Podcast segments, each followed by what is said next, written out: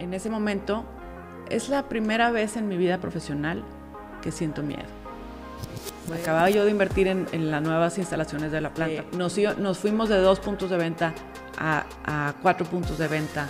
Este, nos subimos a todas estas plataformas de Uber, Corner Shop y todo esto. Este, lanzamos nuestro e-commerce. Todo fue al mismo tiempo, en 2019. 2020 se viene la crisis, entonces imagínate, pues cuando yo escuché eso, yo dije, ahora sí, la pandemia es real. la empresa tiene esto y, yo como socia, ¿qué tanto capital tengo para inyectarlo o no inyectarle? ¿Qué está pasando y hacia dónde vamos? Digo, el flujo de efectivo en una empresa para mí es la sangre de la empresa. El empresario tenemos esta responsabilidad de, crear empleos y de, generar bienestar a, a todos estos, como ya dije, pero también tenemos esa responsabilidad de seguir vivos. Las finanzas de una empresa, de una pyme, cuando el dueño de la pyme mezcla su cartera con la cartera de negocio, es muy peligroso. Es muy peligroso hacer eso. Yo creo que es un error muy común. No, no te equivocaste. En ese momento, con la información que tenías, fue la mejor decisión. Primero aprendí que la vida sigue, con dolor o sin dolor, extrañando o no extrañando estás, existes o no existes, pero la vida sigue para el que se queda. Todo, todo crecimiento en Apetit grande ha sido financiado con dinero propio de la empresa. Siempre reinventimos, reinvertimos y o con mis tarjetas de crédito. Yo no me doy cuenta que para ser mujeres y querer ser esposas y querer ser mamás y querer ser, pues no puedes dedicarte todo el día. Sí se puede hacer un negocio con poco dinero.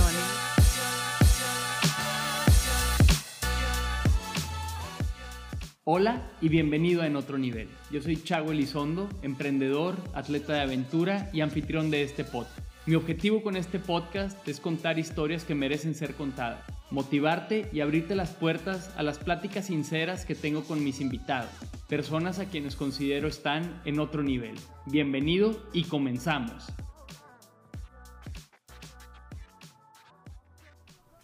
Pues ahora sí, ¿qué tal? Bienvenida. Muchas gracias. Gracias por tenerme aquí. Qué padre. Claro. ¿Qué? Eh, bueno, nuestra invitada de hoy es una mujer súper admirable y fregona y además es mi prima. Este, entonces, pues para los que no te conocen, ¿qué? Voy a permitirme hacerte una breve introducción de, de quién eres para quienes nos están viendo se den una idea, ¿no? Y bueno, Keta es mujer, esposa, hija, hermana, tía, madrina, amiga, consejera, aprendiz, emprendedora, empresaria, chef, con estudios de licenciada en comercio internacional. Tiene una maestría en liderazgo empresarial, diplomados en gastronomía, desarrollo personal, espiritual y de negocios. Además, Keta es la CEO de una empresa de alimentos que se llama Appetit ellos ofrecen alimentos premium envasados para su práctico consumo, que tiene como propósito el deleitar el paladar, facilitar el día a día y generar bienestar. Apetit ya está cumpliendo 20 años de dar servicio a nuestra comunidad y cuentan con un centro de producción, tres tiendas propias, están en plataformas de servicio a domicilio como Uber, Rappi y Corner Shop además de su propio e-commerce, que lo pueden encontrar en apetit.com.mx. De verdad, no es porque sea mi prima, pero está delicioso. Y coincidentemente, Apetit fue el lugar donde yo tuve mi primer trabajo cuando estaba en la prepa. Este, y no saben lo rico que está y la excelente calidad que manejan. Digo, no, no por nada han crecido como han crecido. Ay, gracias, primo. Gracias. Y bueno, ¿qué tal? Eh, la verdad es que tú tienes una historia que a mí se me hace muy fregona, muy inspiradora, de cómo pasaste de tener 100 dólares en tu cocina y, tener una idea a hoy tener una empresa del tamaño que tienes y liderar el equipo que lideras. Y, es por eso que me gustaría platicar contigo en, en este episodio de qué es lo que tuviste que pasar y qué obstáculos enfrentaste en el camino para poder llegar a donde llegaste ahorita, ¿no? Y, que, nos, que nos compartas las lecciones que has aprendido en ese camino, que yo creo que le pueden servir a muchísima gente, que sea de lo que sea su negocio, sean alimentos, sean lo que tú quieras. Este, pero creo que hay, hay muchísimas personas que le va a ser de mucho valor el entender cómo, cómo recorrer ese camino, ¿no? Entonces, bueno, lo primero que me gustaría preguntarte o pedirte es que me cuentes un poco de ti. ¿Quién eres en tus propias palabras? ¿Qué tal? Bueno, la descripción que, pones de mí tiene muchos adjetivos. Este, todos esos son parte de mí. La mujer emprendedora eh, o la mujer en sí, tenemos muchos roles que vivir, ¿no? Dentro de la sociedad mexicana, dentro de la sociedad en general, pero específicamente en México. Y a veces tenemos esta, pues como lucha interna, ¿no? De, quiero ser mamá o quiero ser esposa, quiero ser buena hija, buena, hermana, pero también quiero emprender, también quiero ser este, empresaria, este, quiero trabajar, quiero desarrollarme profesionalmente, ¿no? Entonces, bueno, todo eso es parte de ser mujer emprendedora, este, a diferencia de, no estoy demeritando el hombre emprendedor, claro que no, pero ustedes también tienen este, otros tipos de retos, pero al ser mujer y querer trabajar y querer desarrollar profesionalmente y querer emprender, pues tienes que considerar muchísimas este, situaciones que se van a presentar en la vida, ¿no? Entonces, ¿quién, ¿quién es Keta? Pues Keta es, es un alma libre que, que vive su sueño, que empezó hace muchos años, este, y que disfruta mucho la vida y disfruta el camino que estoy caminando y, y que trata de vivir el momento y apreciar cada instante con mucha pasión y positivismo. Muy bien, me encantó tu descripción, Keta. Y, bueno, cambiando un poco, enfocando la conversación en temas profesionales, ¿a, qué, ¿a qué se dedica tu empresa y qué rol tienes tú dentro de ella ahorita? Mira, Apetit inicia, Apetit ha tenido mucha evolución a través de los años. Este año cumplimos 20 años, lo cual me, me da mucho, mucha felicidad, mucho orgullo, la verdad. Este, hay estadísticas muy interesantes de la vida de, de una empresa eh, Apetit, este, bueno, al cumplir 20 años, empieza como una empresa dedicada a, hacer catering, que, que viene siendo eh, servicio para, fiestas, para inauguraciones, para bocadillos dulces, salados y dulces, principalmente salados, este, y todo era bajo pedido. Empieza el negocio con un sueño porque, bueno, yo vengo de familia emprendedora, todos, muchísimos de mis antepasados son emprendedores, este, mi abuela, eh, mis dos abuelos, este, mi padre, eh, mis bisabuelos. Entonces, cuando creces en una familia de emprendedores, como que te ves, te ves un poco más en ese mindset, ¿no? De eh, mi primer trabajo, por decir, bueno, trabajé de chica, pero mi trabajo formal, así en un corporativo, en, en, en Vancomer, perdón, este, luego, luego te das cuenta que, sí que padre aprender todo lo, cómo se maneja un corporativo y aprender cómo la estructura y todo, todos los jefes y todo lo que hay que pasar.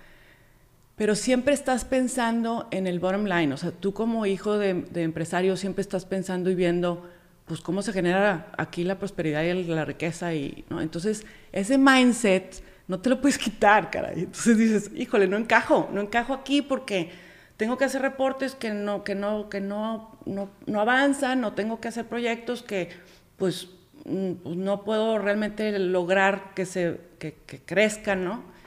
Total, este, yo siempre supe que quería poner un negocio. Y bueno, mi, hace 20 años mi idea era poner un negocio de alimentos. mi familia siempre ha estado en, empresas de alimentos. Este, mi papá era, lechero. Este, y mi abuelo también, mi, mi, abuelo quesero, mi, mi, bisabuelo lechero, bueno, alimentos, ¿no? Este, y, y, a mí me hubiera gustado mucho empezar con una empresa de alimentos congelados. hace 20 años no, ese trending no estaba muy fuerte, sin embargo yo veía que, que iba a ser una necesidad a través del tiempo, este, porque la industria de alimentos, pues bueno, volviendo al mismo, o sea, cada vez más las mujeres trabajan, en la casa pues el hombre y la mujer trabajan, entonces hay que sacar adelante a los hijos, este, hay que tener como eh, facilitar el día a día, ¿no? Pues de cómo sacar, de hacer todo esto que te estoy platicando, de, de cómo conjuntar todos estos roles, ¿no? Sin embargo, no tenía dinero. Entonces, me encanta cocinar, me encanta, mis abuelas me enseñaron y me fascina. Eh, me encanta recibir gente en mi casa, me encanta platicar, hacer una buena plática, un vinito, una buena comida. Me encanta viajar y conocer los lugares, los locales así, muy, muy restaurantitos muy escondiditos y la gastronomía de cada lugar y así, ¿no? Me fascina. Entonces este, dije, bueno, voy a, juntar todas esas pasiones, todos esos gustos y tuve la dicha, porque realmente sí es una bendición, de poderme dedicar y poder emprender un negocio donde yo estaba juntando todos estos eh, gustos y pasiones y convertirlos en algo que te genere con, con qué vivir, ¿no? Ok. Pero no tenía dinero, volvemos a lo mismo. Entonces, bueno, este, pues no importa, ¿verdad? Porque empecé con, pues buscando un, un nombre de la empresa. Este, un... ¿Tú aquí seguías en el banco? O sea, esto era simultáneo y ya te había salido del banco. Renuncié al banco. Ok. Este, tuve una experiencia, en el banco tuve un jefe muy, muy, muy bueno, muy excelente persona que me enseñó muchísimo. Y después se fue porque le ofrecieron otro trabajo y me tocó un jefe muy, muy, muy malo. entonces, entonces ahí aprendí, aprendí que es ser buen líder y que es ser un muy mal líder. Y, dije, bueno, este, pues creo que me puedo salir y yo emprender algo y, y generar lo que gano aquí de sueldo y hacer algo que me apasiona más que lo que estoy haciendo, ¿no? Entonces este, me salí, me fui a, viajar un rato y a, estudiar unos cursos de gastronomía, y porque no soy chef por estudio, sino que soy chef porque a través de 20 años he aprendido. Empírica, exacto, eres chef empírica. Exacto, y fue autoestudio, ¿no? Mm. Perdón. Este, entonces, regreso y bueno, empezamos con un logo, porque una amiga y yo empezamos el negocio, Maritera Regules y yo, este, entonces, pues empezamos primero con el logo, o sea, cuál va a ser el logo, cuál va a ser el, el, branding, cuál va a ser este, la idea del negocio. Definimos muy bien que, bueno, vamos a, a concentrarnos en, en, eventos, en, en canapés y bocadillos, este, en, este, en ventas bajo pedido, ¿no? Entonces nos anunciamos en aquel entonces en el Sierra Madre, que era pues lo más, este, digamos que lo más visto en ese momento, no había todos esos Instagrams y Facebooks y todo esto que hay ahorita. Eh, y bueno, principalmente con esos 100 dólares que puse yo y 100 dólares que puso Maritere, eh, sacamos toda una lista de recetas que queríamos experimentar. Compramos eh, materia prima, empezamos a hacer este, pruebas, definir el menú y compramos 10 semanas de publicidad chiquitita, así, chiquitita, en Sierra Madre. Y nos lanzamos, ¿no? Total, este, claro, por supuesto, la primer cliente que tuve en mi vida fue mi mamá, ¿verdad? Porque me dijo, mijita, hazme la merienda de mis amigas. Entonces, muy bien. Muy bien. Este, pero bueno, nos anunciamos en el Sierra Madre y dicen que para que la gente te vea necesitas repetir un anuncio nueve veces mínimo, ¿no? Entonces, más o menos como para la novena décima semana. Era una buena estrategia de ventas de los del periódico, que, que te no, no, nueve veces. Fíjate que ese, ese dato lo aprendí en la maestría, no en. Ah. No, es un dato este, real, vaya. No, okay, sé, no okay. sé si ahorita con todo lo que ha cambiado la mercadotecnia, pero en ese momento, este, los estudios de mercadólogos, mercadólogos te decían que el ser humano no, o sea, no, nunca te das cuenta de dónde hay algo, al menos que lo estés buscando. Entonces, por decir, el 32, ¿no? O sea, pueden pasar a alguien por, por, por, por ahí N veces y hasta que no le dicen que, ay, te lo recomiendan o dicen, ay, quiero ir a, a comer. Se da cuenta de que está se ahí. da cuenta que está ahí, ¿no? Entonces, bueno, así somos. Entonces, igual con la publicidad, igual con todo. Pero si lo ves muy seguido, si pasas por ahí nueve veces, diez veces, vas a, no sé, a Nativa o algo a Serena o así, y lo ves, te vas a decir, ay, pues quiero ir, o sea, déjame probar ese lugar, ¿no? Lo mismo pasó acá. Entonces, más o menos como en la novena semana, me habla un, licenciado que tenía un evento para sus clientes, que hacía un evento una vez al año. Entonces, total, nos contratan, ¿no? Viene la señora y el señor y ahí en mi casa y, y yo toda nerviosa porque yo decía, Dios mío, pues a ver si me sale el evento, pero bueno, y ahí Marita y yo enseñando todo y así, total, nos contratan. Un evento para 400 personas y este... Y bueno, tu primer, o sea, después de la merienda de tu mamá era para 400 personas. Después de, la, de, mi mamá, bueno, con los anuncios de, nos hablaban y, más o menos, y vendíamos poquito, pero que una charolita, este, un sandwichón, este, una, no sé, eh, un pastel, una así, ¿no? Pero así nuestro primer evento, evento sí, nos cayó por el Sierra Madre, por ese anuncio que te digo que se repite. Y era una señora que su esposo iba a hacer un evento para 400 personas y yo, claro que yo, claro que sí, señora, yo se lo hago. Total, este, ahí tenía casi casi un día antes a todos mis amigos en la casa embarrando panes con, con todo lo que íbamos a hacer y demás. Entonces, bueno, y a lo que voy con esto es que gracias a ese primer evento tuvimos, reinvertimos todo lo que, la ganancia de, este, de eso que, que, que ganamos, compramos nuestro primer refrigerador nuestro primer congelador, este, chiquitito, en el antecomedor de casa de mi mamá que yo deshice y ahí está, ahí era nuestra oficina. Después de un año de trabajar así, este, y de ir poco a poco que nos vean conociendo y así, eh, pues yo ya tenía un año viviendo, trabajando y casi casi mis amigos llegaban después del trabajo a la casa. Entonces yo no, casi casi no salí de mi casa en un año, ¿no? Poco como ahorita la pandemia. Este, entonces ya está desesperada. Entonces le digo, María Teresa, es que vamos a, buscar un lugar para salirnos de aquí porque ya, o sea, ya esto ya necesita una, hacernos realmente una, empresa que ya se vea más formal, ¿no? Total, nos fuimos y rentamos un, lugarcito ahí por, este, ahí por Tampiquito, este, una casitita de 3 metros por 10, este, y ahí pues ya este, pusimos estufa, tarja, eh, otro congelador, otro refrigerador, mesas de trabajo. Este, ahí ya eh, tuvimos nuestro primer empleado. Este, yo me acuerdo que yo entré a trabajar cuando ustedes estaban ahí, que estaba por Vasconcelos, ahí por Zaragoza, subías, y era una casita de verdad muy, pues, muy chica, de, de, un piso. Sí y, entrabas y la primera parte era como la oficina, o sea, había dos escritorios ahí y luego seguías caminando tantito más, un metro, y estaban las estufas y refrigerador. Bueno, y cuando tú entraste ya habíamos crecido, porque antes eso que tú dices de la oficina era como la terracita del porche de entrada, mm. y eso lo extendimos porque ya no cabíamos. bueno, este, ahí estuvimos muy padre, y, y bueno, con, siempre con la filosofía esta de reinvertir, ¿verdad? Porque realmente le metimos todo nuestro tiempo, le metimos todo lo que, lo que hoy, o bueno, lo que puedes decir que es parte de tu sueldo que dejas de ganar porque estás haciendo, estás este, emprendiendo algo, entonces esa diferencia en sueldos que, que, puedes dejar de ganar por no estar en un corporativo, en una empresa así, si tienes maestría, pues imagínate, yo graduada de maestría y mis amigos se reían y decían, todo tanto título para que lo cuelgues en la cocina y yo, van a ver, van a ver, voy a hacer mi negocio. Este, total que, que bueno. Tengo una, una duda. Hablas mucho de reinvertir. ¿En qué en más publicidad para tener más clientes o en equipo o en contratar más gente? ¿Qué, qué, era su principal? Fíjate, el negocio te va indicando las prioridades poco a poco. Bueno, yo soy muy visual, o sea, yo soy mucho de visualización de hacia dónde quiero ir. Siempre tuve una idea muy clara este, que yo quería convertir eso que estaba empezando en un negocio, ¿no?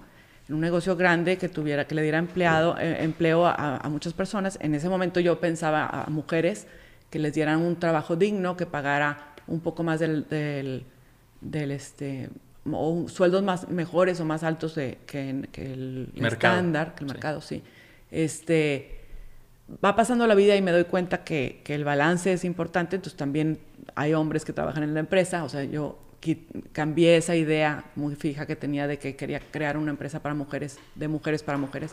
Lo cambié porque no, los hombres aportan muchísimo al, al, equipo. Este, entonces ahorita somos una empresa de hombres y mujeres. Eh, pero yo sí sabía que quería llegar a, a, ser una empresa, o sea, una empresa grande, ¿no? O bueno, lo más grande que pueda. Este, para dar trabajo y crear prosperidad y bienestar a la mayor, a la mayor cantidad de familias que pueda, ¿no? A través de crear empleos. Ha ido evolucionando, ahora me doy cuenta que, que el impacto socialmente hablando es muchísimo más allá de nada más, cuando tú emprendes algo de nada más tus empleados o, tu equipo de trabajo. Impactas a sus familias, impactas a, a la siguiente generación, sus hijos, impactas las posibilidades que pueden ellos tener de, si tienen mejor trabajo, pues mejor estudios, mejor oportunidades de trabajo la siguiente generación. Impactas a tus, a tus clientes porque para ellos su evento o su momento que están compartiéndote, te están confiando, pues es algo importante en la vida de ellos. Estás impactando, estás creando ese, ese bienestar que estamos buscando. Es, impactas con tus proveedores porque conforme tú vas creciendo, pues ellos también van creciendo. Entonces es un match muy interesante de casi, casi como una sociedad entre los proveedores y, y tú, porque si, tienes, si encuentras un buen proveedor y tienes esa, esa bendición de realmente encontrar a alguien que sea situación ganar-ganar y que, y que eh, vayan creciendo juntos, pues eso también crea un bienestar. Entonces, o sea, el ser emprendedor y, lograr tener una empresa que, que, vaya creciendo, vas impactando mucho y estás aportando a esta sociedad, ¿no? Entonces, ¿por qué la reinversión? Inversión? Porque no tenía dinero, este, entonces, pues con las ventas íbamos reinvirtiendo en las prioridades, en equipo, en crecer con más gente, en tener a esa gente dada de alta en el IMSS para que tengan su seguro y que estén protegidas, este, en siempre pagar los impuestos a tiempo para que Hacienda no te moleste, este, en, en tener tesorería en la empresa para poder tener ese cash flow necesario para poder crecer, para poder vender más. Si tú quieres vender más, necesitas capital de trabajo. Es imposible eh, crear o, o pensar en crecer un negocio si no manejas bien tu capital de trabajo. Y me encanta ese tema y, me gustaría un poquito más adelante en la conversación desarrollar más sobre el capital de trabajo y el flujo efectivo y cómo estas dos cosas, desde mi punto de vista, son fundamentales para que cualquier negocio pueda prosperar. Este... Yo creo que eso, ese tema yo creo que es mi trabajo principal en Apetit. O sea, yo soy CEO de la empresa.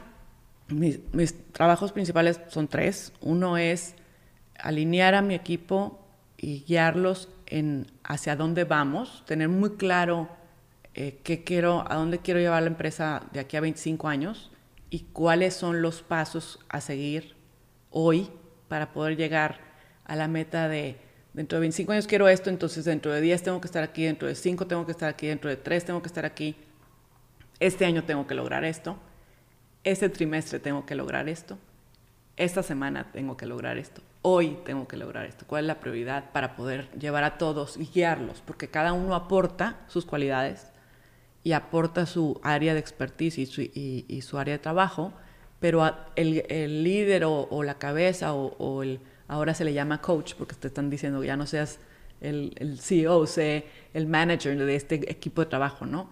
Que es lo nuevo que estoy aprendiendo, que está, está muy padre la idea entonces eh, te vuelves más como un coach de, cómo guiar a tu equipo hacia esa visión que tienes, ¿no? De hacia dónde quieres llegar. Ese es mi, trabajo principal. El segundo trabajo principal que hago del día a día es el cash flow, es manejar el cash flow y manejar el cash flow no es que yo haga todos los pagos y, eso no, tengo una persona que me ayuda en la administración de la empresa, pero es decidir en qué vas a gastar primero y en qué no. A, quién le vas a pagar primero, cómo vas a manejar tus inversiones, cómo vas a comprar o no comprar, cuándo es el momento. Si yo quiero este otro proyecto, lograrlo, ¿qué tengo que hacer hoy para que ese proyecto dé? A veces es qué máquina tengo que comprar hoy para aprender a escalar mi receta, para poder producir de una manera más eficiente, para que realmente sea eh, profitable, o sea, sí, rentable. rentable gracias, eh, que sea rentable ese, ese nuevo producto, ese nuevo servicio, ese nuevo proceso. Entonces, ¿qué tengo que hacer hoy para poder llegar a eso?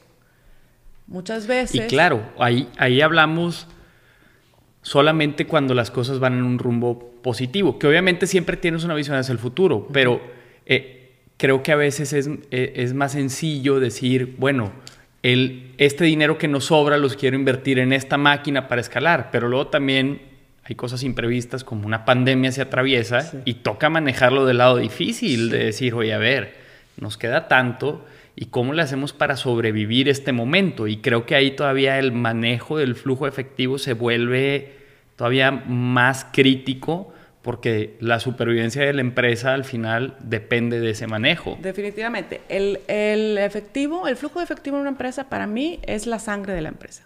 El cash is king que dicen en Estados Unidos es este, tener el efectivo necesario para operar, para crecer, para invertir, ¿no?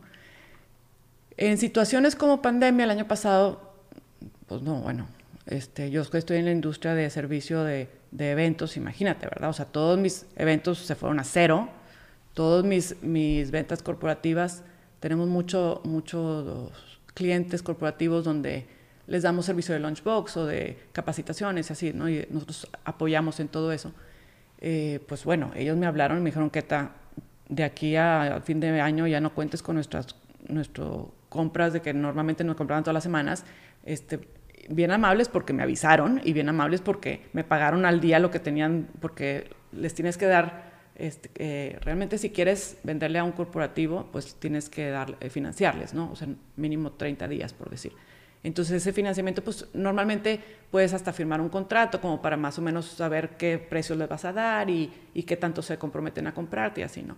Entonces todos esos clientes pues me hablaron y, y me dijeron, Keta, pues híjole, pues ya ahorita todo home office, no voy a necesitar tus servicios, pero te quería avisar y te voy a, voy a pagarte ya lo más pronto posible para...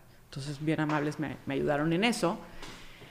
Pero imagínate, o sea, se me fue mi venta, o sea, se nos cayó el 13 de marzo, me acuerdo perfecto, porque iba a ser puente. El 13 de marzo yo estaba en una junta con una persona que, que es consultora en el TEC y le entró una llamada donde le estaban diciendo que el TEC iba a cerrar, ¿no? Entonces, cuando yo escuché eso, yo dije, ahora sí, la pandemia es real, o sea, no, no, no es fake news, se cuenta, ¿no? Y bueno, ese día te puedo decir que mis ventas se cayeron. Abril, bueno, o sea, tremendo. Yo me acuerdo que en ese entonces platicábamos seguido, o sea, sí. yo también mis negocios son, pues, de, comida diferente en restaurantes, pero, pero me acuerdo que platicábamos, oye, ¿qué vas a hacer y cómo le vas a hacer y demás?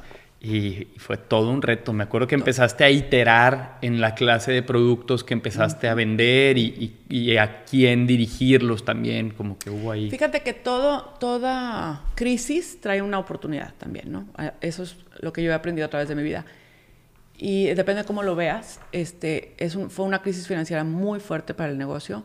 Se nos cayeron las ventas a un 20% de lo que vendo normalmente. Tuve que hablar con todos mis proveedores eh, tuve que renegociar la renta, el pago de rentas de todos los locales. Nosotros acabábamos de abrir dos locales nuevos, o sea, nos fuimos de, cuatro, de dos locales a cuatro.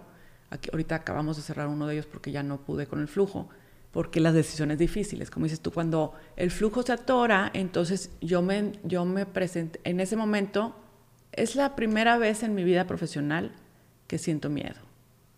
Fue una crisis muy, muy grande porque el manejo de cash flow, como bien dices tú, es bien delicado. Entonces, yo decía, a ver, no, te, no soy suficientemente grande como para tener una tesorería de uno, dos, tres meses, ¿verdad? O sea, de flujo de, capital de trabajo.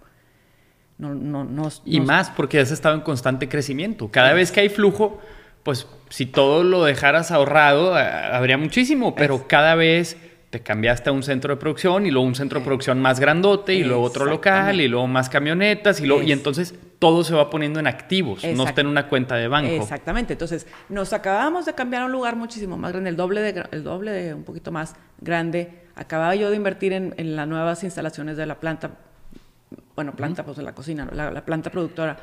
Este, nos, nos fuimos de dos puntos de venta a, a cuatro puntos de venta. Este, nos subimos a todas estas plataformas de Uber, Corner Shop y todo esto. Este, lanzamos nuestro e-commerce.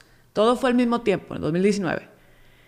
2020 se viene la crisis, entonces imagínate, yo estaba atoradísima en mi flujo porque estaba al día casi casi.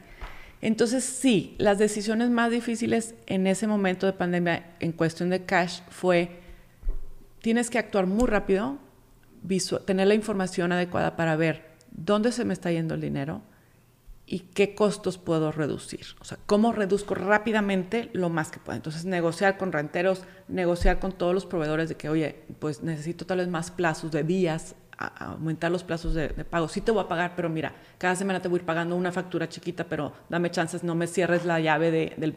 sígueme surtiendo. Los proveedores, padrísimo. Por eso te digo que bien importante porque los proveedores de que, a ver, ¿qué tal? Claro, o sea, mis clientes, los restaurantes están cerrados. Tú sigues abierta, pero por supuesto, dale, o sea, mientras me siga, llega la vuelta, ¿no? Del dinero. Todos somos, todos dependemos unos de otros, Santiago. Entonces, imagínate, o sea, ellos tampoco estaban vendiendo, o sea, entonces, muy difícil para todos, ¿no? Y ahí las decisiones, pues sí, ahí aprendí que el, como empresario tenemos esta responsabilidad de, de, crear empleos y de, generar bienestar a, a, todos estos, como ya dije, pero también tenemos esa responsabilidad de seguir vivos, porque las pymes somos las que, somos las, la mayor cantidad de empresas en México, somos pymes. Entonces, la pyme es una empresa chica, mediana, chica mediana. Hay una estadística que dice que las pymes producen 8 de cada 10 empleos en México. Exactamente. Entonces, imagínate la, la importancia para nuestra economía de, de todos nosotros los pymes, que dices, bueno, son empresas que el 94% de las empresas a nivel mundial, es esto, no es nada más México, venden menos de un millón de dólares al año. ¿sí? Eso es un pyme. ¿no? Este, el 4% restante vende arriba de este millón. En México, ese millón no es de dólares, son, son 10 millones de pesos, la estadística. Entonces, y, y, otras empresas arriba de 10 millones. Pero bueno, si lo pones a nivel mundial, el millón de dólares, Imagínate todas estas empresas que generan el, 8 de cada 10 empleos y que venden menos de 10 millones o, de 20 millones de, pesos al año, pues ¿qué tanto flujo puedes tener, caray? ¿Verdad? Para... Claro. Bueno, entonces, pues sí, tienes que tomar decisiones rápidas, cuidar muchísimo tu, flujo y, tiene, y ahí empiezan unas herramientas bien interesantes que, les quiero compartir, que me han ayudado mucho. Este, hay un, un autor eh, se llama Simple, Numbers, que él se llama Greg Crabtree. A él lo saqué de, otro autor de Scaling Up, este, es un libro que, que, bueno, es un, es un programa que tú me invitaste de EO, que yo me metí, es, un, es una aceleradora de negocios que tienes un programa de EO, y el libro es de Bern Harnish, de Scaling Up, y dentro de ese libro vienen muchísimos otros autores. Entonces ahí me topé con este otro señor que se llama Greg Crabtree, y él habla de simple numbers, big profits. Y te enseña, como emprendedor, te enseña a cómo leer tu información financiera. ¿Por qué? Porque muchas veces nosotros como empresarios, pues mandas tu, toda tu papelería al contador externo, ¿no? O sea, contratas un despacho y así. Y ellos hacen todos los impuestos y todo el rollo.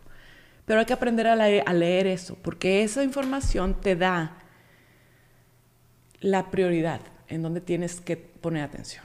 ¿no? Entonces, o sea, en, una crisis como la pandemia, si tú sabes leer tus números y sabes estar atento y sabes, hay otra herramienta que se llama Power of One, donde te enseña a que, o sea, el Simple Numbers te enseña a leer estados de resultado y balance general y, cómo se relacionan y, qué tienes que fijarte en cada cosa y qué se fija en los bancos cuando te quieren prestar un, un préstamo, qué se van a fijar para evaluar tu empresa, ¿no? Eso, pero hay que entender cómo para que tú puedas jugar con esa información.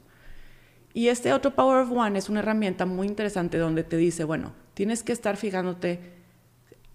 La, idea principal de esta herramienta es, si tú cambias el 1% de algo de estos ciertos este, rubros, ¿qué le pasa a tu cash flow en tu empresa? Entonces, uno de los rubros es el price, o sea, el pricing point, cuánto cuestan, eh, si subes el precio de tus productos o servicios.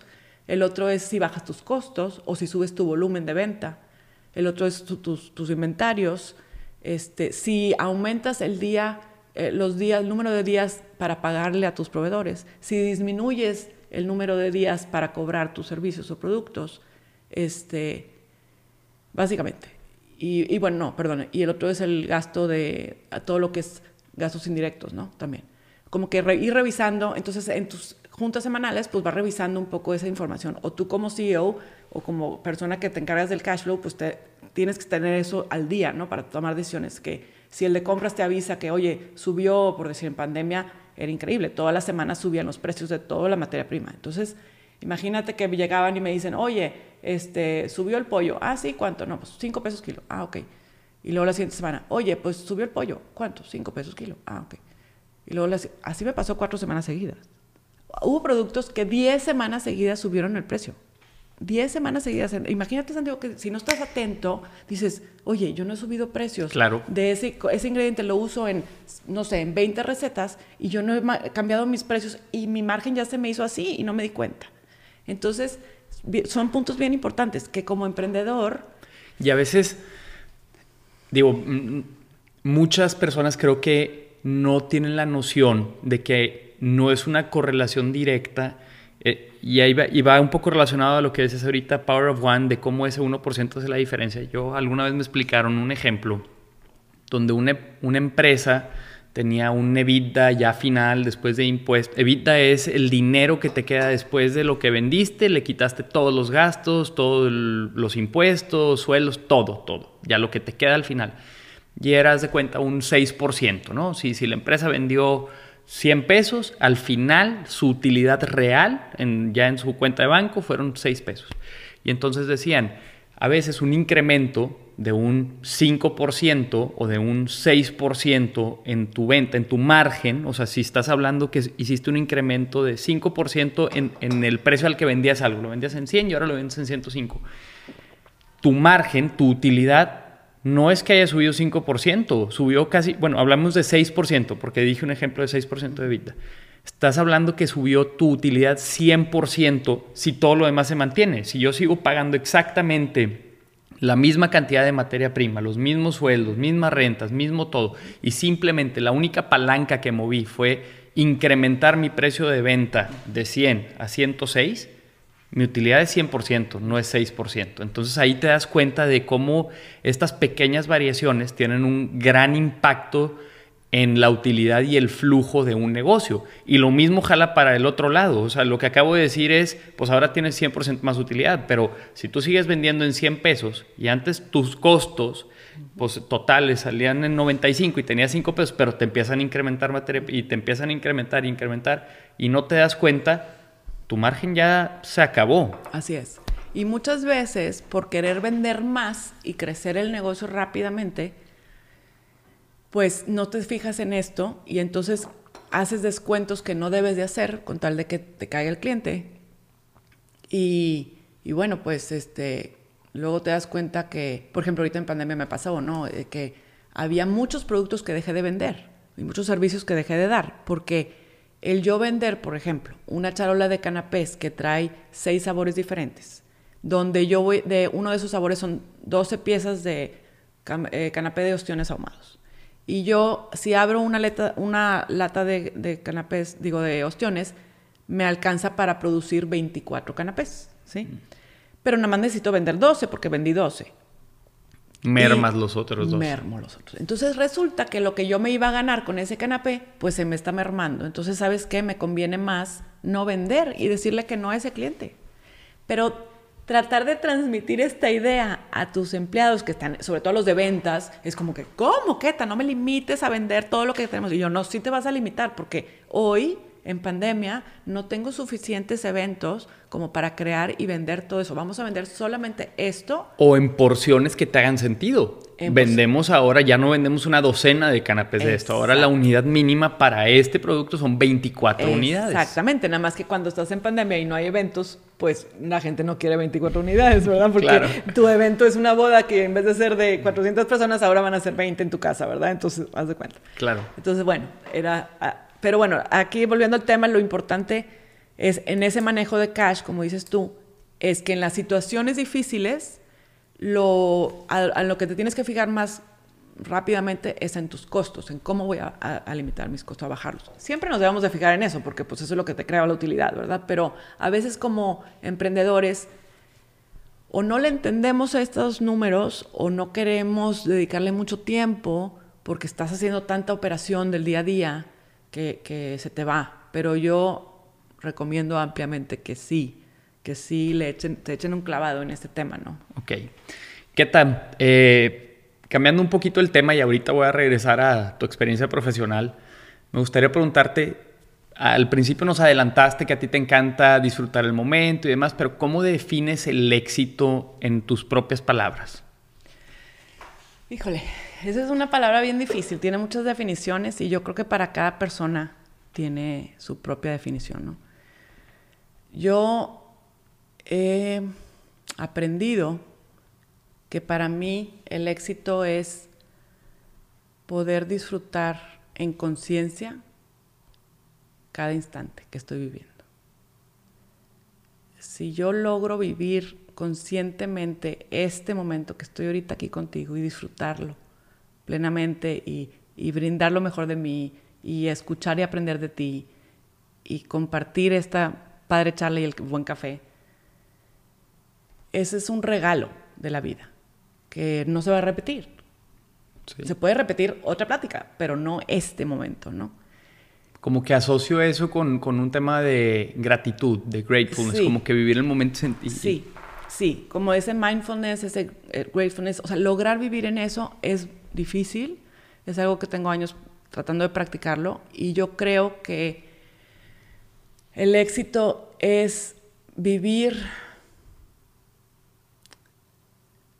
tu sueño, vivir, lograr vivir lo que más te apasiona hacer con todo tu, tu ser, cambiar tus, quitar tus pensamientos que te limitan y, y dejar, dejarte crecer y soñar y volar. Creo que una persona que, que vive sus sueños y los, siempre y cuando no sean herir a alguien más, ¿verdad? Pero si son cosas que, que aportan a, tu medio ambiente, a tu sociedad, yo creo que esa persona es exitosa, independientemente de qué se dedica, independientemente si puso una empresa, si trabaja para alguien, si es atleta, si es, o sea, esa persona si está viviendo su sueño y se está, si está dedicada realmente a lo que su alma le dice, este es tu motivo de existir, o que lo mueve, lo apasiona, ¿sí?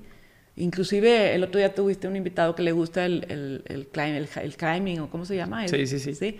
Pues si a él le apasiona eso y, y es buenísimo y, y, se, lo, se lo transmite a alguien más y el día que yo lo escuché y que estaba diciendo, no, pues es que estás ahí y, y, hasta te palpita el corazón porque te da miedo y lo enfrentas y en ese momento él encuentra su mindfulness un saludo a Bobby Severian. Ah. Pueden encontrar su episodio, es el episodio número 5 y él es el que, el que le encanta escalar. Y dice que ahí encuentra ese momento de, ah. solitud, o sea, de, de él consigo mismo y concentración. Sí, y, y está chido porque, bueno, yo también busco esos momentos de mindfulness y yo normalmente en las mañanas es cuando me gusta dedicar un momento o un tiempo a, bueno, a, introspección, ¿no? A qué quiero, cómo estoy, cuáles las prioridades del día, qué voy a hacer hoy, este, qué quiero lograr, en qué puedo mejorar, cómo puedo, digamos que conocerse a uno mismo lleva un constante trabajo diario, ¿no?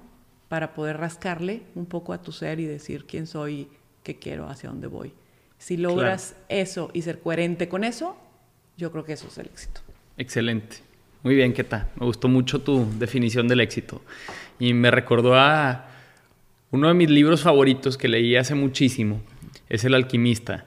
Y, uno de los mensajes como más importantes que, yo me llevé de ese libro dice algo así como vive tu leyenda personal, ¿no? Y es como encontrar eh, eh, esto que quieres y ve e inténtalo. Y no importa si tienes éxito o fracasas en el camino, lo importante es haber seguido ese camino que te llamaba, ¿no? Entonces, bueno, me recordó un poco a eso, a, encontrar qué es lo que quieres y, ir por ese camino. Pero bueno. Y está bien para lo que estás diciendo, porque eso de los fracasos, porque sin... También he aprendido que si no fracasas en algo, pues no aprendes a, a, a disfrutar o apreciar o agradecer o no aprendes a crecer Claro. En un éxito, ¿no? También. Claro. ¿Qué tal? Y hablando de éxitos y tropiezos en tu vida, ¿qué experiencias o situaciones crees que han marcado tu vida y que te definen hoy como persona? O sea, que eres la queta de hoy, ¿no? O sea, ¿qué, qué eventos han sucedido que tú me puedas decir uno, dos o tres que esto fue un parteaguas para mí? Bueno, yo creo que el parteaguas más grande en mi vida hasta el momento fue la muerte de mi padre. Eh, mi padre murió muy joven y, bueno, para estos tiempos muy joven, porque murió de 51 años. Yo tenía 25. Para mí ese fue un parteaguas muy importante en mi vida. Este, porque ahí aprendí que, primero aprendí que la vida sigue, con dolor o sin dolor, extrañando o no extrañando. Estás, existes o no existes, pero la vida sigue para el que se queda. Aprendí que la vida se acaba en cualquier instante. este, de ahí empieza este mindfulness de que, órale, o sea, en cualquier momento, ¿verdad? Entonces, pues la muerte muy presente de que en cualquier momento empieza algo, se acaba algo. Entonces, pues disfrútalo, porque quién sabe cuánto dure, ¿no? Claro.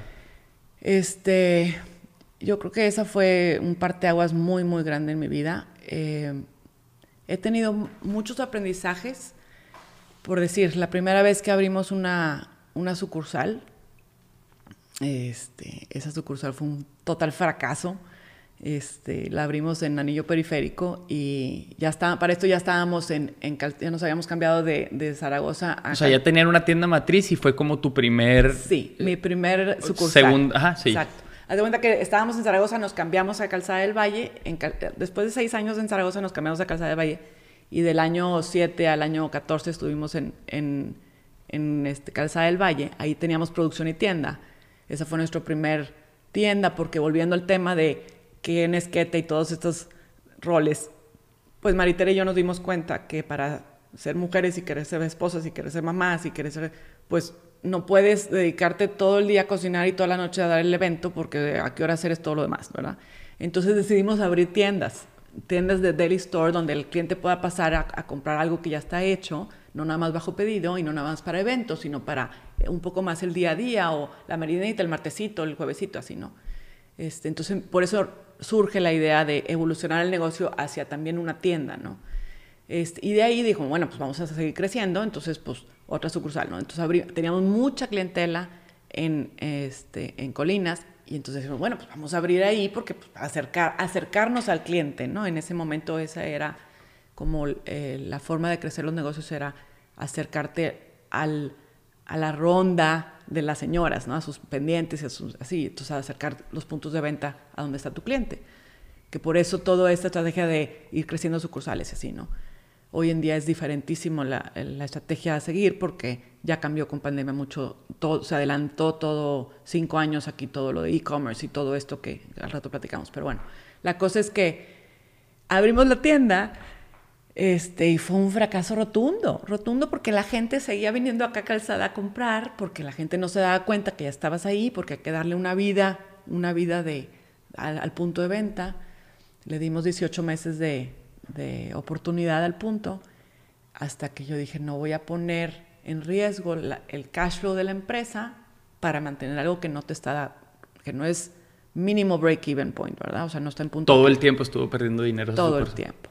Entonces, por, mira, es que aunque los fijos sean muy bajos, porque eran muy bajos, y eso tal vez sí se cubría con las ventas, bueno, con el flujo de las ventas, porque hay que tomar en cuenta toda la, producción para esos flujos, ¿verdad? Para poder vender eso. El problema es la merma. Cuando tú tienes una tienda donde todos los días produces para llenar esa tienda, como es Apetit, estás produciendo... Además, quiero, quiero hacer aquí un paréntesis. Los productos de Keta son productos que hacen sin conservadores, entonces la vida útil del producto pues es mucho más rápida que un producto que encontrarían en una tienda, en un supermercado, ¿no? Entonces solo para ponerlos en contexto, que, que, por eso hablas tanto de la merma, porque ah, tú, ¿cuánto tiempo dura un producto, no sé, una charola, cuánto te dura ya en refrigerador? El problema no es cuánto dura, el problema es cuánto le va a durar a mi cliente en su casa. Porque a mí no me consta, yo no puedo asumir que ese cliente que compra hoy la charola de sanguchitos la va a consumir hoy. Normalmente sí pasa así, pero ¿y qué pasa si le sobra y cuántos días le va a durar en su casa? Entonces yo tengo que producir hoy para venderte hoy para que en tu casa te dure tal vez tres o cuatro días. Pero yo no te puedo hacer algo hoy o para vendértelo dentro de dos días para que dentro de... Te dure un día nada más. O sea, entonces para mí es bien importante producir diario, que todo esté fresco y aún yo, aún yo saber que sí, tiene una fecha de caducidad, ¿verdad? Porque si le pongo una fecha de caducidad para que el cliente sepa hasta cuándo lo, está bueno, no, o sea, mi intención es, yo lo, yo lo hago hoy para que tú lo compres hoy y que en tu casa te dure X días. Entonces es bien difícil porque no lo tengo vendido. Es en fe estoy produciendo para venderlo hoy, ¿verdad? Entonces claro. tienes que ir aprendiendo. Y lo que dices es que en esta tienda, me imagino, tenías mucha merma. ¿o sí, porque el problema es que tú llegas a la tienda y para que una tienda se te antoje lo que está ahí, que se vea bonito, pues tiene que estar lleno, ¿verdad? Entonces llenar una tienda si de tienes una charola o dos, dices, ah, es lo que les quedó. Está viejo, exacto. O sea, no, pues no estás consciente de que todos los días produzco y todos los días, y que o sea, llenamos las tiendas cinco veces al día, o sea, constantemente estoy, estamos produciendo y mandando, ¿no? Pero si tú llegas a un espacio donde está medio vacío, donde, pues, ay, como que qué onda aquí, o sea, no, no encuentro lo que quiero, no encuentro tanto, pero si no tengo suficiente flujo de clientes en ese lugar, pues todo eso se me va a mermar. Entonces, ese es uno de los problemas. En restaurantes también pasa con ciertos materia prima, pero eh, pues te dura un poquito más la materia prima que el producto terminado, ¿no? Sí, y aparte en un restaurante es de consumo inmediato. Exacto. O sea, quien lo paga lo consume en ese momento. Entonces tú tienes que cuidar la merma de, de, tu inventario, pero yo tengo que cuidar mi producto terminado. Entonces, esta, esa es la diferencia, ¿no? Y bueno, pasan 18 meses, ¿y cómo fue eso? Tomar la decisión. Ay, bien difícil. Fíjate que bien difícil, porque es un proceso interno eh, donde tú tienes que dar, afrontar que, que, es un fracaso. Tiempo. ¿Esta tienda la pusieron con recursos propios o pidieron prestado? Esta tienda la... ¿Fue financiada? No, no. Todo, todo crecimiento en Apetit grande ha sido financiado con, ha sido con dinero propio de la empresa. Siempre reinventimos, reinvertimos y o con mis tarjetas de crédito. Porque nunca había conseguido yo éramos muy chiquitas, ¿no? Entonces, es bien difícil hacer historial crediticio en empresas, para, en bancos, este, cuando empiezas con poco dinero una, una empresa. Entonces, yo, mi estrategia fue, en lo personal, tener mi historial crediticio muy limpio para, para así crear ciertos este, líneas de crédito, ¿no? Gracias a Dios, hoy en día ya la empresa ya tiene eh, líneas, propias. líneas propias de, de, bancarias que se llaman créditos revolventes y eso ya, ya con eso ha cambiado un poco la historia del negocio. Pero en ese momento, eh, bueno, una tía me prestó un dinero que yo tenía que pagar, le teníamos que pagar Marita y yo en seis meses, este, y, bueno, y así fue. Y otro fue con, pues, eh, con tarjeta y que ya sabes, sacas el crédito de personal y lo pagas a 12 meses y así, ¿no? Entonces fue, eh, son, son momentos donde Maritera y yo teníamos que bajar nuestro sueldo o quedarnos casi en ceros para poder crecer eso, ¿no? Entonces, hay mucho sacrificio de un eh, emprendedor en, que no que empieza sin dinero, porque pues, pues todos los crecimientos son eso. Y en ese mismo tema, es, haz de cuenta, las finanzas de una empresa, de una pyme, cuando el dueño de la pyme mezcla su cartera con la cartera de la, del, del negocio. del negocio, es muy peligroso. Es muy peligroso hacer eso. Yo creo que es un error muy común. Eh, yo soy muy estricta en no hacer eso. O sea, yo tengo un sueldo, la empresa me paga mi sueldo. Y la empresa tiene que ser eh, productiva y generar utilidad después de pagar mi sueldo. Un sueldo que sea de mercado y que sea, bueno, a veces no me he podido pagar el 100% al mercado y entonces ahí es donde la empresa crece su valor, por, bueno, debe, o sea, debe un dinero a la... Subsidias tú a través de no cobrar ese sueldo el que permites que pueda seguir creciendo. Ándale, haz de cuenta. Entonces, otra forma de inyectarle dinero, como quien dice, ¿verdad? No sacarle tanto sueldo. Pero en una empresa sana debe de pagar sus sueldos reales y el empresario debemos de aprender a no mezclar ese dinero, porque si tú quieres gastar algo, ok, gasta, si quieres, de las utilidades, saca una parte para ti y ya con eso haces otro patrimonio, pero si tú mezclas tus gastos de tu casa, de tus viajes o de voy a comprar el carro, bueno, el carro tal vez sí puedes meterlo a la nombre de la empresa porque si es un si es razonable que tengas un carro de utilitario, ¿no? Pero hay muchos gastos que, ¿verdad? Entonces, eso eso es muy peligroso. O sea, no debes de hacer ese, ese esa mezcla, ¿no? De Ok. ¿Y qué tal? Bueno, cierran esta tienda, siguen en calzada hubo un brinco ahí después donde separan tiendas y centros de producción. Sí, ese fue otro de los momentos que mencionas tú de que, marcaron un parteaguas en mi vida. Porque después de este fracaso de esta tienda, que para mí fue un fracaso en lo personal, yo decía, híjole, como que me equivoqué en muchas cosas.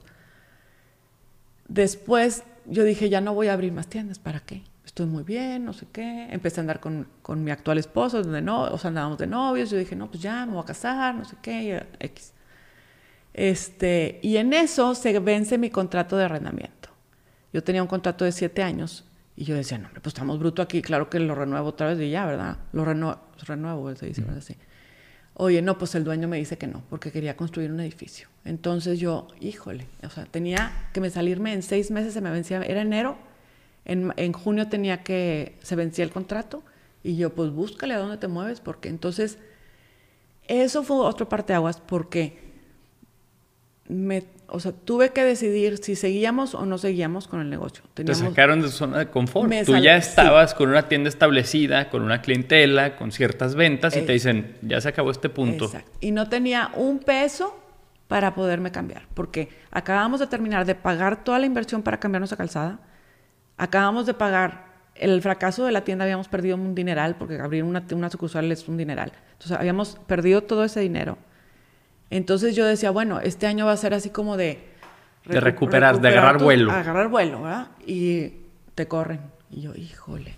Entonces con, con, o sea, yo decía, bueno, a ver, tengo toda esta cartera de clientes, este tamaño de empresa, este tamaño de ventas, es un negocio que rentable, que sí genera, no lo voy a cerrar, ¿verdad? O sea, entonces muévete, ¿qué vas a hacer? Entonces, bueno, pues nos movimos a área de producción, rentamos dos lugares para compensar calzada que estaba muy bien ubicado rentamos en, sobre este, Humberto Lobo y sobre Gómez Morín para compensar nuestros clientes que viven más cerca de un lugar que otro. Estos, estas son dos calles muy importantes aquí, en, San, Pedro. por si no están viendo de otro lado, y, y, sí, son dos avenidas principales donde hay plazas y cosas por el estilo. Exacto. Entonces, este, pero tuvimos que reaprender a hacer el negocio porque imagínate, ahora ya tienes un centro de producción y de ahí tienes que ir ir cuatro o cinco veces a surtir las tiendas, que no se te acabe el producto, que la clienta no diga, este, ay, quiero de ese sabor en vez de este, cámbiamelo. Pues no, señora, ya no puedo cambiárselo porque aquí no tengo producción, entonces mejor pídalo. O sea, es como que el cliente aprenda otra vez las cosas y nosotros también aprender muchísimo. Entonces ahí se fue otro parteaguas enorme, ¿no? Enorme, enorme. Y yo creo que el tercer parteaguas muy grande fue justo cuando me invitaste al, al desayuno de, de EO porque yo también ya estaba en esta zona de confort que dije, bueno, pues dos tiendas, este, mi área de producción, ya estoy, ya no tengo deudas por fin, porque pues ahí otra vez tuvimos que endeudarnos y demás. Pero en ese momento ya Maritere ya, ya había decidido, bueno, primero habíamos invitado a, un socio, a, a, mi hermana que es socia también, le habíamos vendido una parte de la empresa, ella aportaba capital para hacer todos estos movimientos, ya cuando nos cambiamos a una una área de producción y dos tiendas, mi hermana entra como socia, le inyecta dinero para poder crecer así. Después de eso, Maritere decide por cuestiones personales ya dejar de ser socia, entonces después fue, bueno, Betina y yo comprarle la parte a Maritere, hacer toda una evaluación de la empresa, este, y, cómo se hace, ese, una, una, vivencia muy padre, la verdad. Hoy son socias solo tú y tu hermana. Ahora somos socios solamente Betina y yo, le compramos a Maritere su parte, entonces, todo este, entonces por fin como que dices, bueno, ok, el dinero ya ahí, va, ahí viene y ya se acomodó y cada quien su parte y entonces, ok, la empresa tiene esto y, yo como socia, ¿qué tanto capital tengo para inyectarle o no inyectarle? ¿Qué está pasando? ¿Y hacia dónde vamos? Y dijimos, bueno, a ver, otra vez, el, ok, agarra fuerzas, ahí vas y no sé qué. Me invitas al desayuno de EO, voy y digo, ¿qué es esto?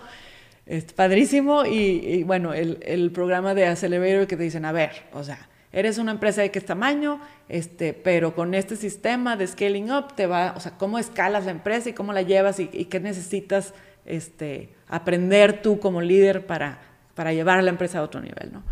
Y yo dije, va que va, ok, me voy a meter. Pero para eso, antes de meterme, hablé con mi socia y, a ver, está esto. Porque yo soy muy visionaria, pero yo no soy de, de poner los este, así los puntos y de ser muy estructurada, ¿no? Mi hermana es más estructurada que yo, entonces nos complementamos bien.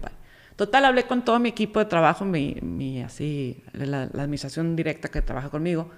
Hablé con mi hermana y les dije, a ver, está esto, les gusta, les late, es cambiar muchísimas cosas internas, externas, o sea, es darle una vuelta aquí de 180 grados al negocio en cuanto a formas de trabajar, eficiencias, eh, métricas, este, crecimiento, o sea, es indicadores. indicadores, todo esto que pues hasta ese momento no llevábamos, es hacer profesional la empresa, ¿verdad?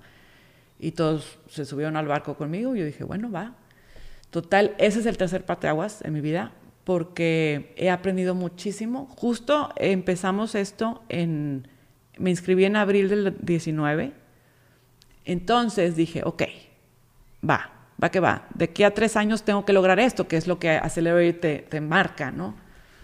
Este, entonces, esa meta, para llegar a esa meta, no, no quepo aquí, tengo que cambiar a otro lado, más grande. Entonces, nos cambiamos a un lugar de producción más grande y digo, para generar esas ventas necesito más puntos de venta. ¿De qué a qué estamos hablando? ¿Cuánto, ¿Cuánto medía tu centro previo y cuánto mide el nuevo? Nos fuimos de 300 metros cuadrados de construcción, 250, 200, 300 metros de cuadrados de construcción a 900. Ok, o sea, triplicaste el tamaño del centro de producción. Sí. Bueno, es que también es centro de producción más oficinas, ¿verdad? Pero sí.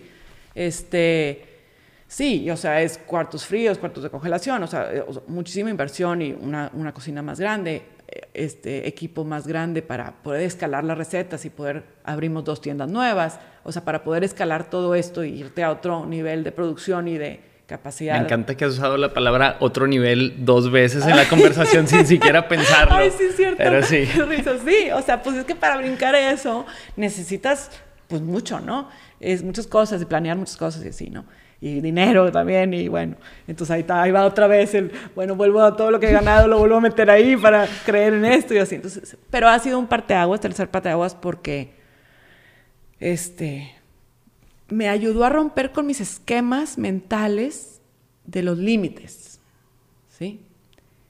Y yo creo que aunque me preguntaste tres, el cuarto parteaguas fue la pandemia. Porque imagínate que todo esto que te acabo de platicar se dio en abril, mayo, agosto nos cambiamos de, planta. Noviembre abro, todo el 2019, abro, dos tiendas, no, o sea, me voy de dos tiendas a cuatro. Todo en seis meses, ¿sí? Enero abre el, el año con cuatro tiendas, el centro de producción, ahora sí, vamos, porque aparte de diciembre es nuestro top, top de trabajo, entonces imagínate que ni tenía tiempo de acomodarme todavía en las, en las instalaciones cuando, entonces en enero dice, ok, ahora sí, acomodémonos, vamos a hacer, vamos a restablecer todas las formas de trabajo, todo el, proceso, todos los procesos los íbamos a, a revisar, etc. Y la pandemia. Y pandemia, hijo eso. Entonces vete decisiones bien difíciles, o sea, reduce el equipo de trabajo, me fui a la mitad del equipo de trabajo, este, tuve que pues hablar con el equipo, tuve que eh, bajar costos, negociar, reinventar, porque entonces... Yo me acuerdo que cambiaron y empezaste a vender también comida congelada. es que mira, mis, sí, ahí vamos a, hacia ahí quiero llegar. Mi cliente ahora necesita otras cosas de mí, porque ya no, o sea, está en su casa, está trabajando desde su casa, está siendo maestra porque tiene hijos y está homeschooling, home, office, homeschooling, este, no salgas, no hagas fiestas, no. Entonces, hay otras, surgen otras necesidades. La necesidad de cómo te facilito tu, tu, día a día, ya no nada más tus momentos especiales de tu vida, sino, entonces, vuelve a cambiar apetit y es un, ok, ¿cómo te facilitamos tu día a día? ¿Cómo nos acercamos? ¿Cómo te ayudo con tu nuevo estilo de alimentación que quieres, que estás buscando? ¿Cómo, cómo te ayudo a, a que te sientas que sí estás cumpliendo con tus roles, pero que estás alimentando bien a tu familia, pero que no te tardas tanto en hacerlo, pero que aunque te guste cocinar, estés usando un ingrediente que, que te aporta. ¿Y, ¿Y, cómo fue eso? ¿Qué fue? ¿En qué, ¿En qué resultó todo ese...? Todo eso resultó en estos proyectos que traigo ahora.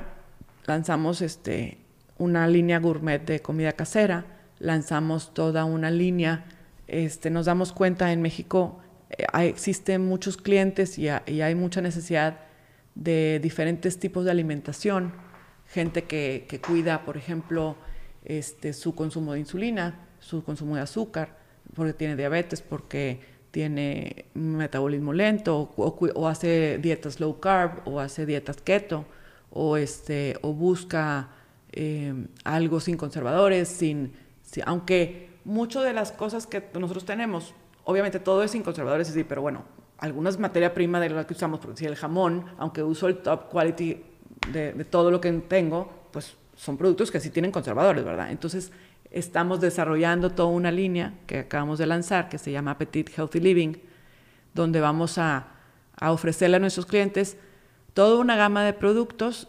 bueno, estos, estos de este año, 2020, estamos festejando los 20 años con dos proyectos grandes. El primero es... 2021. Perdóname, 2021.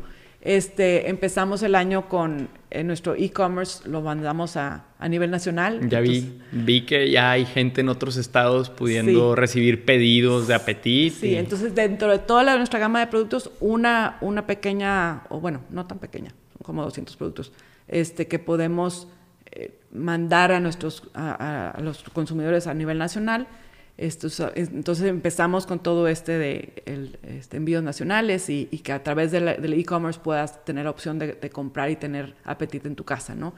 Y estamos lanzando todo, que acabamos de lanzar con dos productos primero, pero bueno, vamos a, lanzar varios más de toda esta línea Healthy Living que viene siendo from scratch, ¿no? O sea, es por decir, una mayonesa casera hecha from scratch, o sea, no tiene conservadores, no tiene colorantes, no tiene este, nada de gomas, no tiene, o sea, huevo, aceite y, ¿verdad? O sea, that's it.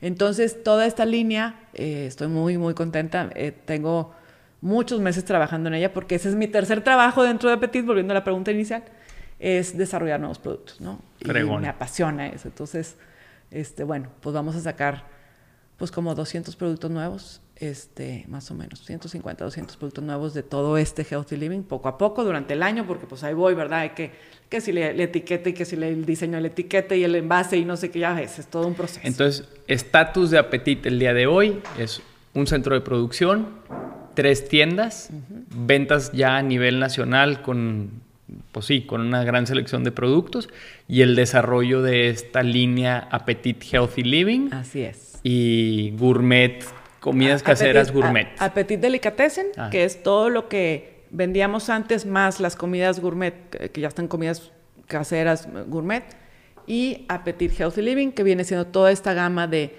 productos también terminados. O sea, ¿qué me refiero con productos terminados? Por ejemplo, los sanguchitos que hacemos normales, tradicionales, el producto que más vendemos, nuestro producto de estrella, lo hicimos con pan este, sin gluten. Entonces, ese producto es una charolita de, de sanguchitos que lo puede comer gente que, que es gluten free, que es sugar free, que es keto, que es low carb. ¿Por qué? Porque se hace con un pan de, harina de almendra, por decir. Y así como eso, vamos a sacar panes, eh, tortillas. ¿Dónde, pueden encontrar todo esto? ¿Qué tal? Todo eso va a ser, en un principio es bajo pedido, y este, lo encuentran en la página, en apetit.com.mx. Este, ahí tenemos todo lo que, lo que vamos sacando. Bueno, en, Instagram también tenemos mucho, ahí vamos anunciando cada producto que vamos sacando, ¿no? Pero pero sí es este...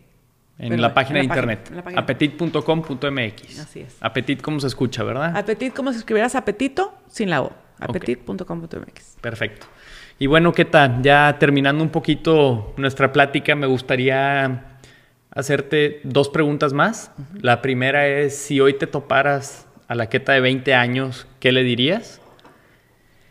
Mira, yo creo que una de las cosas que más he aprendido y que hoy entiendo y antes no entendía, es cuando tú tomas una decisión, en el momento que estás tomando una decisión, si tú en conciencia estás analizando todas tus variables, estás entonces decidiendo tu mejor versión de la verdad en ese momento.